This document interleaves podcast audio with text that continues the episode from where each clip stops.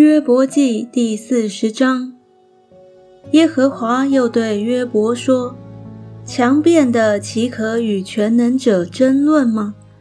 与神辩驳的可以回答这些吧。”于是约伯回答耶和华说：“我是卑贱的，我用什么回答你呢？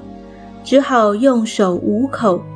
我说了一次，再不回答。”说了两次，就不再说。于是耶和华从旋风中回答约伯说：“你要如勇士束腰。我问你，你可以指示我？你岂可废弃我所拟定的？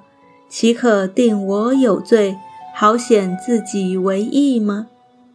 你有神那样的宝贝吗？你能向他发雷声吗？”你要以荣耀庄严为装饰，以尊荣威严为衣服，要发出你满意的怒气，见一切骄傲的人使他降卑，见一切骄傲的人将他制服，把恶人践踏在本处，将他们一同隐藏在尘土中，把他们的脸蒙蔽在隐秘处。我就任你右手能以救自己。你且观看河马，我造你也造它，它吃草与牛一样，它的气力在腰间，能力在肚腹的筋上。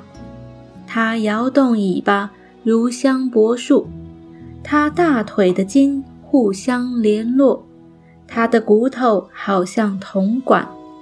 他的肢体仿佛铁棍，他在神所造的物中为首，创造他的给他刀剑，诸山给他食物，也是百兽游玩之处。